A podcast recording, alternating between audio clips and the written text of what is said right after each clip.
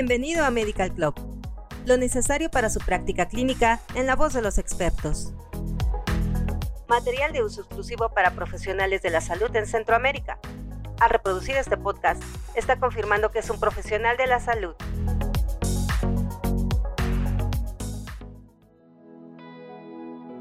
Hola, este es el podcast de salud cardiovascular y metabólica de Medical Club. Prepárate para escuchar la interesante información que hemos preparado para ti. Debido a que los lípidos como el colesterol y los triglicéridos son insolubles en agua, deben transportarse en asociación con lipoproteínas en la circulación sanguínea. Las lipoproteínas son partículas complejas con un núcleo central, el cual contiene ésteres de colesterol y triglicéridos rodeados de colesterol libre, fosfolípidos y apolipoproteínas, que facilitan la formación y función de las lipoproteínas. Las lipoproteínas plasmáticas se pueden dividir en siete clases según su tamaño, composición lipídica y sus apolipoproteínas, e incluyen kilomicrones, restos de kilomicrones, lipoproteínas de muy baja densidad, VLDL, lipoproteínas de densidad intermedia, IDL, lipoproteínas de baja densidad, LDL, y lipoproteína A, las cuales son consideradas proaterogénicas, y por otro lado, existen las lipoproteínas de alta densidad, HDL, que se consideran antiaterogénicas. Después de la ingesta de alimentos, grandes cantidades de ácidos grasos deben ser transportados como triglicéridos para evitar la toxicidad. Estas lipoproteínas intervienen en la absorción y el transporte de lípidos de la dieta por el intestino delgado, desde el hígado a los tejidos periféricos, y desde los tejidos periféricos al hígado e intestino, lo que también se conoce como transporte inverso de colesterol. ¿Sabías que? En 1955, el médico y físico John Goffman utilizó la ultracentrífuga analítica recientemente inventada para separar las lipoproteínas del plasma que transportan colesterol de acuerdo con su densidad. Posteriormente, realizaría un estudio entre los niveles altos de lipoproteínas de baja densidad niveles bajos de lipoproteínas de alta densidad y ataques cardíacos, representando este uno de los descubrimientos epidemiológicos más significativos de la medicina.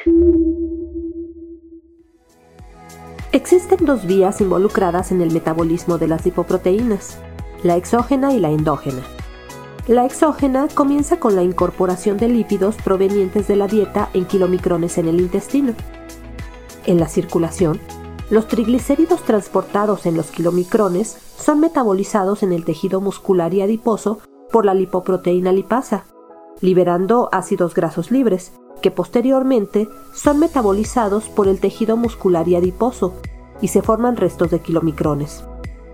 Los restos de kilomicrones son luego absorbidos por el hígado.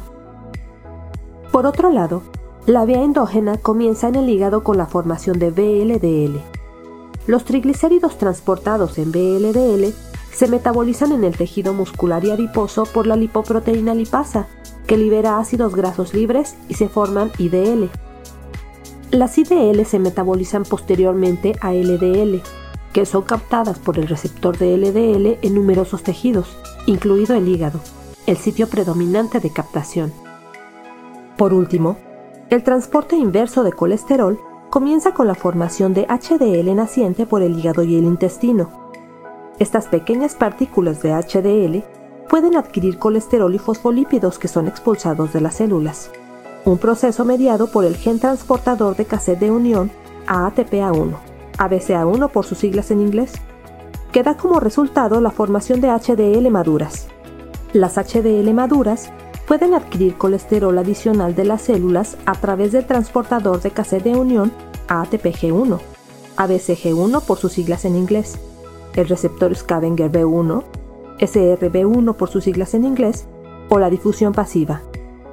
El HDL luego transporta el colesterol al hígado, ya sea directamente al interactuar con el SRB1 hepático o indirectamente al transferir el colesterol a VLDL o LDL un proceso facilitado por la proteína de transferencia de éster de colesterol, CETP por sus siglas en inglés.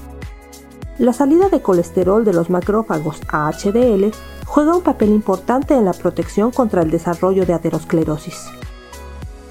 El principal propósito de los metabolismos exógeno y endógeno es transportar hacia los tejidos triglicéridos, colesterol y fosfolípidos. En primer lugar, los triglicéridos, al hidrolizarse en la periferia, donan ácidos grasos y glicerol. Los primeros son sustratos de la beta-oxidación para la generación de energía o bien para la resíntesis de triglicéridos como fuente energética potencial, mientras que el glicerol es sustrato para la gluconeogénesis hepática. Por su parte, el colesterol es una molécula fundamental para la formación de membranas celulares, así como para la síntesis de hormonas esteroides, vitaminas liposolubles y sales biliares. En contraparte, su exceso y especialmente su acumulación y oxidación es el factor etiopatogénico más importante de la aterosclerosis, de ahí la gran importancia del metabolismo reverso del mismo. Finalmente, los fosfolípidos, al igual que los triglicéridos, son donadores de ácidos grasos y como tales son sustrato para la síntesis de múltiples moléculas de señalización intracelular y al igual que el colesterol, son moléculas constitutivas de las membranas celulares.